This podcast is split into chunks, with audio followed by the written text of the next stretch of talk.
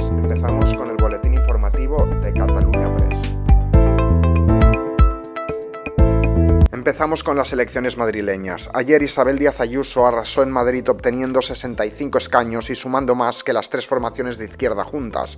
Ayuso podrá gobernar en solitario y solo necesitará la abstención de Vox para llegar a la presidencia. Han sido los dos años más difíciles que habíamos ni siquiera imaginado y sin embargo jamás la sociedad madrileña y la sociedad española habíamos estado tan unidos. Y tras la victoria de Ayuso, el secretario general de Unidas Podemos, Pablo Iglesias, anunció que abandona todos los cargos que ostentan política por el mal resultado del partido en Madrid, que se situó como tercera fuerza de la izquierda.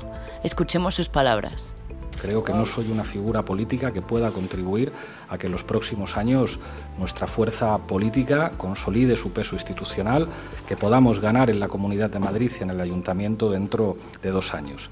Dejo todos mis cargos, dejo la política entendida como política de partido, entendida como política institucional.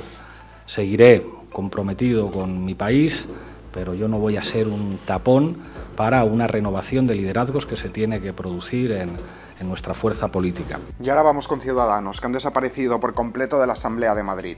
La debacle del Partido Naranja ya fue anticipada por las encuestas, pero Arrimadas intentó dar un golpe de efecto con Edmundo Val, que como se ha podido comprobar, no ha funcionado. Edmundo Val ha reconocido el mal resultado obtenido. Hoy estamos ante un mal resultado que no es un mal resultado para Ciudadanos, es un mal resultado para los madrileños y para los españoles. Es un mal resultado para un proyecto que yo he defendido en esta campaña en nombre de mi partido y de muchos afiliados y de mucha gente de centro, que es un proyecto de unión y de concordia. Y este miércoles hemos conocido los datos del paro. El número de parados registrados en las oficinas de los servicios públicos de empleo bajó en 39.012 desempleados en abril, su mayor retroceso de este mes desde el año 2012, según datos del Ministerio de Trabajo, que ha destacado que en los últimos dos meses cerca de 100.000 personas han abandonado las listas del paro.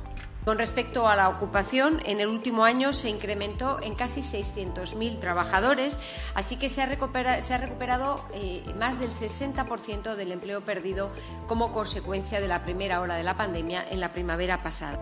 Esto es todo por hoy. Seguiremos informando.